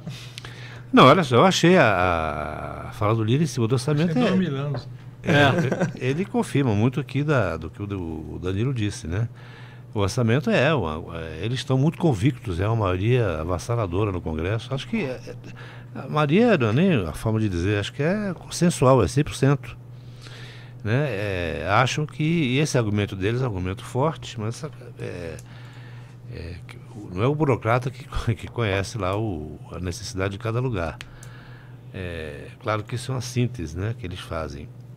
Porque o burocrata, na, na verdade, ele vai seguir um, um, rumo político que vem de lá, teoricamente. Mas eu acho que o argumento é muito forte e, e, e reafirma isso, de que O orçamento é o principal instrumento político do parlamento e o parlamento quer o controle dele. É, eu só, eu só, eu só não, não consegui fazer a conta ainda, que eu fiz essa pergunta ao Danilo Forte em tom de brincadeira, mas agora eu estou perguntando sério assim, o que, que ficou para o governo investir, o que, o que recursos o governo tem para fazer alguma coisa é, além de gerir o, o, o, aquele orçamento já engessado? O governo tem muito dinheiro. É porque você cria uma mística na, naquele espaço do orçamento livre lá, é, com relação à área de. que não está é, predestinada dentro dos espaços orçamentários. Por exemplo, o Ministério da Educação esse ano, 2024, tem um orçamento de quase 200 bilhões, dos quais o próprio ministro tem autonomia de investimento de quase 50 bilhões. É, o Fundeb, Fundo de Desenvolvimento da Educação Básica, esse ano ele aumenta 18 bilhões, porque ele é, inclusive, um reflexo do, da receita de, de impostos de dois anos atrás. Porque na formatação que ele fez, ele cria um, um, um desempenho em função do que foi arrecadado há dois, há dois anos atrás. Aí a saúde tem quase 220 bilhões de, de orçamento esse ano, né, sem contar com as emendas parlamentares. Então, nisso você pode fazer política pública. Você pode, inclusive, nós criamos lá uma rubrica específica para as crianças com deficiência, onde nós vamos ter uma, uma, uma, política que vai desde a construção dos núcleos de atenção a essas crianças, principalmente as que têm transtorno de espectro autista, que somam hoje em diagnóstico no censo algo em torno de 9 milhões de brasileiros, até as ações de custeio né, para contratação do neuropediatra, do psicólogo, do pedagogo, do fisioterapeuta, do terapeuta ocupacional, do professor de educação física, de professor de música, de atividades artísticas e tal. Então, quer dizer, o governo tem a parte do PAC, que ficou quase 56 bilhões de investimento. Tem uh, investimentos na área do, do MDR, tem investimentos na área do mapa do Ministério da Agricultura e Pecuária, tem investimentos na área do turismo. Então, o governo tem um somatório que passa tanto pela parte livre do orçamento, que essa que é a questionável, que dá aí um parâmetro mais ou menos equânime com o que ficou das emendas, mas tem toda a parte que está dentro do orçamento dos próprios ministérios, que é de livre arbítrio do Poder Executivo. E é onde o Poder Executivo hoje faz e traça suas políticas públicas. Quando o Ministério da Educação cria o Bolsa para os estudantes do ensino complementar, é dentro do orçamento disponível que ele tem. Como ele define é, uma política de construção de escola de tempo integral é dentro do orçamento é, que o Ministério da Educação tem. Então, eu acho que é, tanto tem essa parte direta que ainda ficou na discricionalidade dos ministérios de fazer as suas priorizações, como também tem a parte que passam pelos bancos de fomento. E nisso aí, a, de novo, inclusive o Congresso Nacional foi é, parceiro, na medida em que nós agora é, criamos instrumentos para que os bancos de fomento, principalmente os bancos regionais, o BASA da Amazônia e o Banco do Nordeste da, do Nordeste, que são duas instituições importantes de fomento regional, possam, inclusive, cumprirem as predeterminações do Acordo de Basileia para serem, inclusive, repassadores de financiamentos de fundos internacionais. Então, o Fundo Clima, né, que é esse fundo internacional que se discutiu muito agora na ECO, né, ele poderá ter, inclusive, recursos repassados pelo Banco da Amazônia, porque até ano passado não tinha. E foi na LDO que a gente abriu esse espaço, como também a Lei de Crédito de Desenvolvimento, né, em que o BNDES pode agora, inclusive, captar recursos a nível internacional, né, e a expectativa do BNDES é captar 10 bilhões de dólares, algo em torno aí de 55 a 60 bilhões de reais, para investimento nessa, nesse programa de reindustrialização que o governo federal está fazendo e foi votado pelo Congresso Nacional, que é parceiro do desenvolvimento do país. Então nós não estamos aqui é, em nenhum momento tolhendo ou diminuindo o espaço do trabalho do Poder Executivo. Nós estamos num somatório para fazer com que o país possa ter uma política de desenvolvimento e gerar oportunidade para as pessoas. Parte delas é, dentro do orçamento das emendas que são definidas ou individualmente pelos parlamentares ou pelas bancadas é, é, é, regionais, estaduais, ou pelas comissões temáticas, que cada uma tem uma linha de priorização, como também dentro dos espaços é, que o próprio governo define essa execução, que hoje estão é, concentrados é, no novo PAC. Então, eu acho que isso é uma demonstração clara que o parlamento não é concorrente do Poder Executivo na execução orçamentária. O parlamento tem o seu espaço dentro da execução orçamentária, mas contribui e muito, inclusive para fortalecer o espaço de execução próprio do Poder Executivo, uhum. na situação atual que nós vivemos. É isso. É uma, é uma crítica que a gente ouve muito do, do governo e fora do governo, né? É de que esse modelo aí, ele não é um modelo é, idealmente sinérgico, ou seja, você teria aí um desperdício de um investimento que o Congresso faz por sua conta e que se tivesse é, em harmonia com o governo é, seria melhor aproveitado, né? É, como é que você vê isso? A sinergia é construída na política. Então, se você tem uma política em que você tem um governo em que se a frente ampla funcionasse, essa sinergia era muito maior. né? Então, quer dizer, você teria muito mais condições de ter é, um, um, um, um, somatório de esforços em determinadas é, situações. Por exemplo, uma coisa importante até que eu ia passando aqui ao lado. Quando a gente votou a privatização da Eletrobras, foi inclusive uma emenda minha do deputado Zé Aleluia, que destinou uma parte dos recursos anualmente da Eletrobras, o faturamento da Eletrobras, para investimentos tanto na revitalização da, da bacia do São Francisco, como também de investimentos na área de saneamento básico nos municípios ribeirinhos, porque essa água volta para o sistema né, e voltando limpa, tratada, ela não volta poluindo, inclusive, a bacia do São Francisco, né, que ali, inclusive, é, foi construída toda essa é, a transposição. Então, por quê? Porque foi criada ali uma sinergia é, entre um programa de privatização uma política de governo e o parlamento votando exatamente para dar essa priorização. Se a gente tivesse um diálogo é, com o governo, e eu tentei, inclusive, construir isso, e quando, inclusive, abri a possibilidade né, que a gente criou a RP3 para atender exclusivamente ao PAC, era buscando construir uma sinergia. Só que isso requer diálogo, requer construção de consenso, requer priorização construída.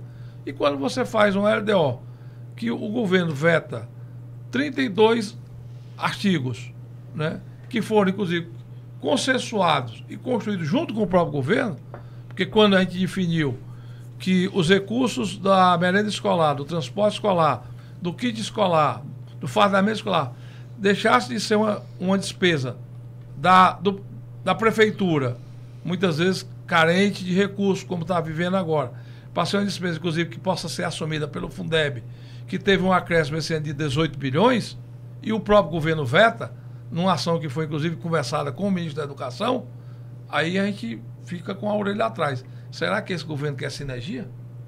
Ou será que o governo quer protagonismo em tudo para dar ao seu partido um poder hegemônico na política brasileira, numa véspera de eleição?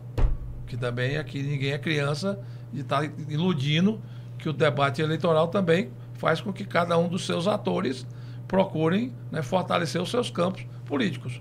Então, isso é, também requer uma postura de quem está no executivo nessa relação. E quando você tem um regime é, que isso se dá de forma mais clara, você tem condições de fazer isso com política de Estado e não com política partidária ou política de um governo que passa quatro anos e muda. Só uma pergunta rápida para o deputado. É, já desde o ano passado se sabe que é uma grande debate em relação à substituição do Padilha. Depois desse, desse papo que a gente teve aqui. Eu também estava com isso na cabeça. Não, o senhor não precisa responder pelo senhor, mas, deputado, há um consenso entre os deputados que isso precisa ser feito ou isso vai ficar nesse banho-maria até sabe-se lá Deus quando? Eu não gosto de fulanizar o debate político. Tudo bem, mas em tese, se fosse o Padilha. mas o que, eu, o que eu já disse, inclusive eu disse lá atrás, é uma cadeira que tem mola. Né? É uma cadeira que é difícil é um touro indomável num parque infantil. Então, é, você tem que ter muita força ali e equilíbrio para se segurar naquela cadeira. Mas houve uma quebra né? de confiança, pelo que o senhor falou e, e, pelo que o Lira falou também. E há um desgaste dessa relação explícito. Né? Não sou eu aqui que estou colocando. Né? Eu acho que é um, requer diálogo e requer, e requer uma reciprocidade na relação né, entre a Secretaria de Relações Institucionais, o Ministério, que agora não é mais secretaria, na época do Aldo era secretaria, e, e, e o Parlamento. Então, inclusive, eu trabalhei lá, na época do Aldo Ribeiro, eu trabalhei com ele lá. Então, eu sei que como é difícil aquela situação ali. Então, eu dizer que o Padilha vai cair ou vai ficar, isso depende do Lula, que é o grande maestro. Eu, aliás, eu, eu vou aqui até cometer aqui um, um excesso de sinceridade. Ótimo. É eu é acho que o Padilha não faz nada sem estar combinado com o Lula. Pode, eu conhecendo o pouco do Padilha que eu conheço. E eu conheci o Padilha quando a gente estava junto na FUNASA. Padilha secretário de Saúde Indígena na FUNASA e eu diretor executivo. Lá pelos anos 2005. Né? E, então eu tenho uma, uma convivência e uma relação com ele. E conhecendo como se dá a relação política dentro do governo hoje, porque, por exemplo, no primeiro Lula, governo Lula, ali tinha uma certa autonomia e tinha uma disputa de controle, Zé de Seu, Aldo Rebelo e Lula ali no, no controle da governabilidade palaciana. Hoje, eu, eu vejo que esse controle político palaciano está muito em cima do Lula. Eu acho que ele concentrou muito. Ele não descentralizou ao ponto de ter ali, como os seus próprios ministérios, terem uma autonomia maior na governabilidade. E é por isso, talvez, que a gente veja, muitas vezes, muito choque entre os próprios ministérios. Por exemplo, nessa questão da transição energética que eu participo muito ativamente, nós chegamos a ter quatro coordenadores de transição energética. E quem tem quatro não tem nenhum. Uma hora ia ser o Alckmin, uma hora ia ser o ministro das Minas e Energia, outra hora ia ser a Marina no, no meio ambiente e outra hora ia ser o Haddad no Ministério da Fazenda. Então, isso demonstra muito claramente que há uma bateção de cabeça interna muito grande. E isso fragiliza e quem tem a responsabilidade de fazer né, a política é, entre os, os poderes se fragiliza ainda mais. Porque quando acerta é mérito do governo e quando erra é erro do ministro. É, então, por dedução, o que o Lira está dizendo sobre o Padilha, ele está dizendo, na verdade, sobre o Lula, né? Do Lula. Pensei exatamente a mesma coisa. É, Olha, eu vou. Eu não posso falar pelo Lira, mas conhecendo um pouquinho a política do PT, eu acho que o Lula também tem uma carga de responsabilidade com relação a isso. É muito interessante, foi muito bem sacado pelo Bosco. A Alicia, nossa chefe de produção, apresentadora do My News, ela fez uma pergunta também, deputado, eu pedi para o senhor usar todo o poder de síntese aqui no nosso programa, mas eu queria que o senhor respondesse, que é bem interessante. Porque isso vem a, é, como é que diz, brindar tudo que a gente está dizendo aqui. Tá mais difícil fazer política hoje ou sempre foi assim? Tudo é sempre no acordo, algo mudou? Em que sentido? Eu acho que a política é a, é a atividade humana mais bela que nós temos. Porque quando ela é feita focada na construção do bem coletivo e do bem comum, a gente está disposto, inclusive, a enfrentar né, tanto as dificuldades, os obstáculos, os contrapontos, como a gente está disposto também a construir o consenso para que nos conduza dentro de um caminho da razoabilidade, da racionalidade, né, de um diálogo fraterno.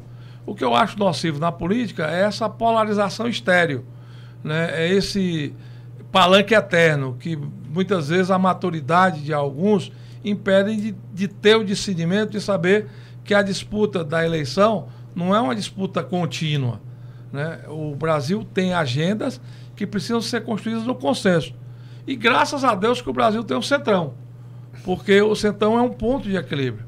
Hoje é o poder moderador da política, é o centrão. Nós tivemos dados momentos em que alguns poderes quiseram se atribuir na atividade de ser o poder moderador e não o são. O equilíbrio está no parlamento e dentro do parlamento. Quem toma, quem dá o rumo pro, tanto para o enfrentamento como também para a construção dos consensos é o Centrão. Então, isso ajuda muito ao, ao país a ter avanços, né? não galopantes e cair lá na frente, né? vitórias de pio, mas ter uma constância que a gente pode, inclusive, predeterminar como um amadurecimento político. Então, por exemplo, o fato do Brasil, é, em menos de 30 anos, ter passado por dois impeachments e ter ainda uma estrutura orgânica, tanto de governabilidade como de nação, de sentimento de nação, isso é um amadurecimento que precisa ser levado em conta. Então, o fato do Brasil ter uma, uma política, uma eleição, que foi decidida por menos de 2% dos votos, como foi agora, e ter um equilíbrio administrativo, institucional, como nós vivemos hoje, é fruto desse amadurecimento. E nisso, a responsabilidade do Centrão é muito grande. Então, não é que está pior ou está melhor. O grau de exigência vai aumentando, porque hoje as redes sociais é, aumentam muito a cobrança sobre os políticos. Né? Isso é inegável. Mas, por outro lado, a predisposição para ser política requer a vontade de enfrentar tudo isso. Afonso, eu preciso fazer uma pergunta. Por favor, Bolso. É para falar em amadurecimento, né? Você já está aí há tantos anos na política, diversos mandatos, já hoje é o decano, né? Nada, sou, é. nada, sou um aprendiz. É. Então, assim, é, eu que preciso trazer um assunto aqui porque é, eu li lá no Jornal da Sua Terra, Ceará. O Saiu povo uma... do Ceará. Pô, é o povo é. Fortaleza. inclusive estava o repórter do Povo ontem aqui com a gente, é. falando de outros isso, assuntos. Eu estava isso. aqui, João Paulo Biari. É, é muito bom. É. é. E tinha outro cearense também aqui. O Genésio Araújo. Genésio Araújo. A figura, aliás, né? Sim, muito bom. E, mas é, o, o jornal lá do, da sua terra disse que você é um potencial sucessor aí, um potencial candidato à presidência da Câmara.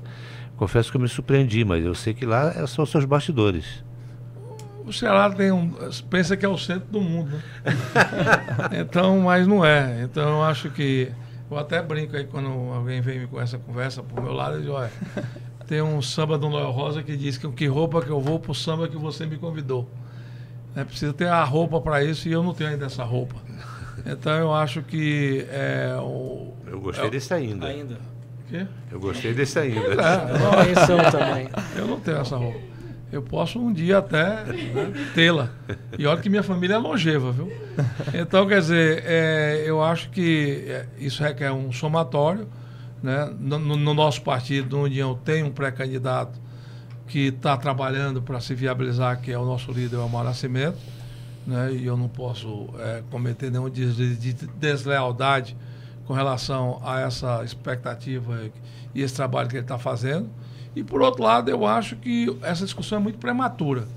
Eu acho que ela hoje atrapalha a, o papel do parlamento, ela hoje ela atrapalha, inclusive, a governança tanto do Lira como de alguns segmentos que dentro do governo tentam né, semear essa antecipação da disputa é, na Câmara dos Deputados. Eu acho que nós temos aí um primeiro semestre ainda muito é, de embates políticos muito importantes para o Brasil. A gente precisa concluir essa reforma tributária, precisa dessas leis complementares, precisa avançar na pauta verde, na economia verde, que é o que vai colocar o Brasil numa dimensão de crescimento econômico duradoura. Né? Eu acho que o Brasil quiser voltar a ter picos de crescimento como a era da década de 50, 60, como o crescimento chinês, o Brasil tem que pisar no acelerador da economia verde e tem condições para isso. Então eu acho que é, não é momento ainda para essas candidaturas estarem tão expostas e ao mesmo tempo ela tira da essência do debate a prioridade da nossa agenda. A nossa agenda hoje é a pauta econômica e é dar ao Brasil a necessária sustentabilidade de governança para que a gente possa atravessar esse momento. Perfeito. Não foi por falta de tentativa da nossa bancada de tirar um lead do deputado Danilo Forte. Lead no jargão jornalístico é justamente uma manchete forte, vai ter muitos elementos maravilhosos aqui para nossa análise.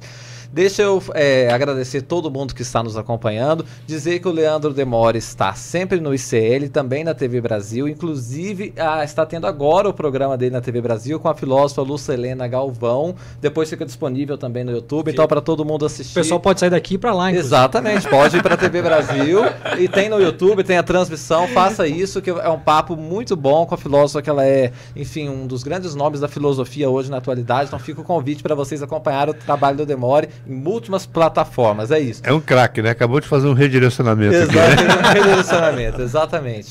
TV Brasil, que é a TV pública, que faz um trabalho de excelência também. A gente sempre tem que deixar isso claro. Deputado Danilo Forte, muito obrigado pela gentileza de nos atender. Foi muito bom esse papo. Eu que agradeço a oportunidade. E a democracia é isso, vamos nela. Exatamente. Bosco, muito obrigado, mas você amanhã está de volta com a eu gente tô, aqui. Eu tô aqui. Exatamente. Nós não vamos te libertar, como diz a Mara. Não, não, tá todo mundo libertado. Só convidado aqui, a gente fica. Exatamente. Muito obrigado pela audiência de todos vocês. Não deixe de dar o like, escreva lá no nosso chat consolidado. Ah, nós temos os livros aqui, olha. O deputado Danilo Forte, o Mar, ele estava lendo aqui antes da gente começar o seu livro, Como Ter Dinheiro para a Vida Toda. Depois eu vou presentear ele para ele poder ler com mais calma. É um livro que a Mara Luque escreveu. Você pode é, ter ele nas suas mãos pelos Infopoints, que é a nossa moeda virtual do MyNews. Ser membro do MyNews não gasta nada mais, é só acumular os Infopoints e poder trocar por esses livros da coleção MyNews. Explica com é, uma parceria com a editora portuguesa Almedina e também com os outros produtos do MyNews, como a caneca do MyNews, o Moleskine e por aí vai. Gente, então muito obrigado pelo carinho da audiência de todos vocês e nos encontramos na programação do MyNews. Até mais!